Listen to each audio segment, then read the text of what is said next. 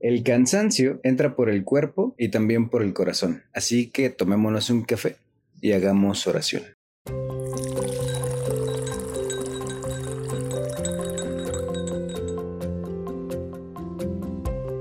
Hola, mi nombre es Ricardo. Buenos días, buenas tardes, buenas noches.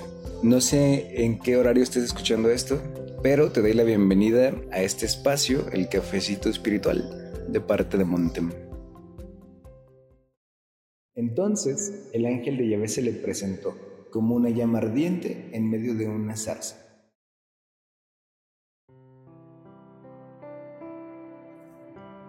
En nuestra vida cotidiana, en el día a día, hay diferentes situaciones. Estas situaciones pueden ser problemáticas y estos problemas pueden llevarnos a crisis. Cuando estamos en crisis, es difícil ver cosas fuera de la crisis cosas buenas que nos estén pasando en el día. Y nos enfocamos directamente en las cosas que nos recuerdan que estamos en una crisis. Si eres como yo, cuando estamos bien, puede que no busquemos mucho a Dios. Y cuando estamos mal o estamos en crisis, ahí sí lo buscamos y mucho.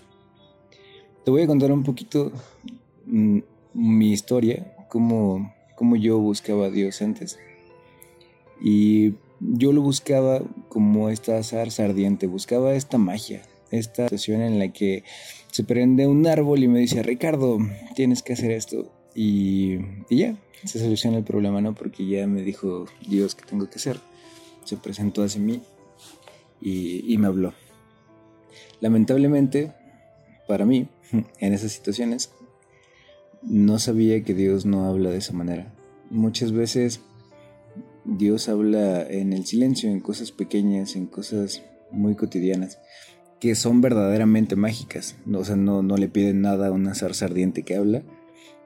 Y, son cosas que, que pasamos por desapercibidas completamente, que las ignoramos porque creemos que son así y deberían de ser así siempre.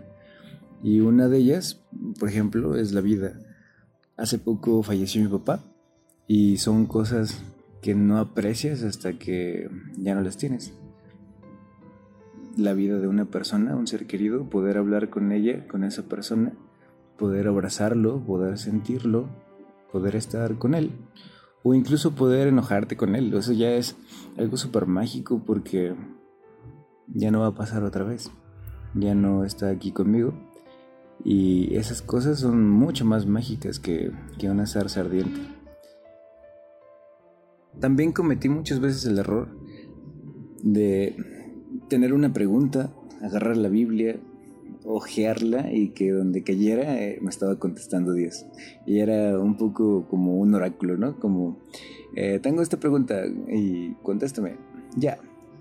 Entonces, pues no es, Dios no es una rueda de la moraleja, una rueda de la fortuna, dados que puedas aventar y saber el resultado porque Dios te lo dijo ese tipo de respuestas que busquemos de Dios, que tienen mucha magia detrás, pues no es verdaderamente la respuesta de Dios. O sea, pudiera coincidir un día que, que sí, eh, pues era lo que estás buscando, o que incluso pueda hacer un eco contigo mismo, con tus pensamientos, y que en lugar de estar escuchando lo que Dios quiere decirte, estés escuchando el eco de tus pensamientos. Y al escuchar nuestro eco, lo que estamos esperando es que el resultado sea lo que nosotros queremos que sea. Estamos buscando que en realidad pase lo que nosotros esperamos que pase. Y es aquí cuando solamente me queda una cosa. Si no es la magia y si no es el eco de mi voz, entonces ¿dónde está la respuesta que estoy esperando de Dios? Y lo único que nos queda es el silencio de Dios. Dios habla en el silencio, Dios habla en las pequeñas cosas, Dios habla en el ahora. Dios no habla en el futuro y en la ansiedad, ni en el pasado y la depresión. Y a mí lo que me queda es ocuparme y, confiar, porque ciertamente no importa cuánto lo intente, no importa qué haga, si, si las cosas van a pasar de una manera, pues así van a pasar. Y tengo que confiar en que lo que está pasando es lo mejor que pudo haber pasado y que Dios está ahí conmigo en cada momento. Y no importa cuánto lo intente y cuánto lo desee, nunca voy a entender todo al 100%, ni siquiera un 50%. Hay muchas cosas que salen de nuestra comprensión y que aunque patalee no las voy a entender. Entonces solo me queda confiar en aquel que, que murió por mí y que está siempre conmigo. Y eso no quiere decir que no haga nada al respecto para mejorar mis cosas. Eso no quiere decir que no me prepare y no busque siempre hacerlo mejor.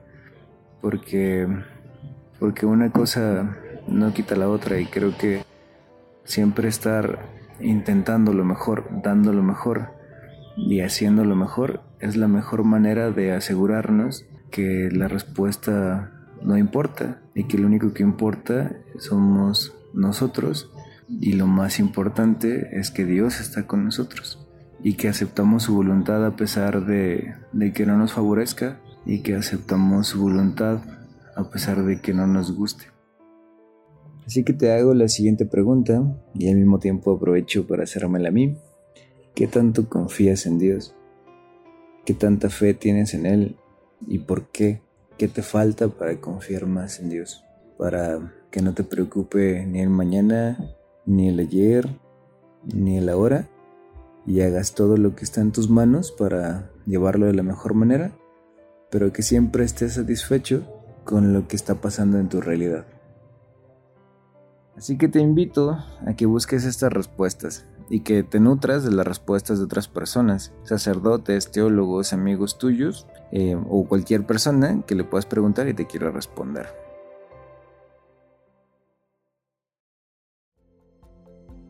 De mi parte ha sido todo por hoy. Te invito a seguirnos en nuestras redes sociales, compartir este podcast. Nos vemos el siguiente jueves en otro cafecito espiritual. Él nos llamó, nosotros venimos. Buenos días, buenas tardes, buenas noches.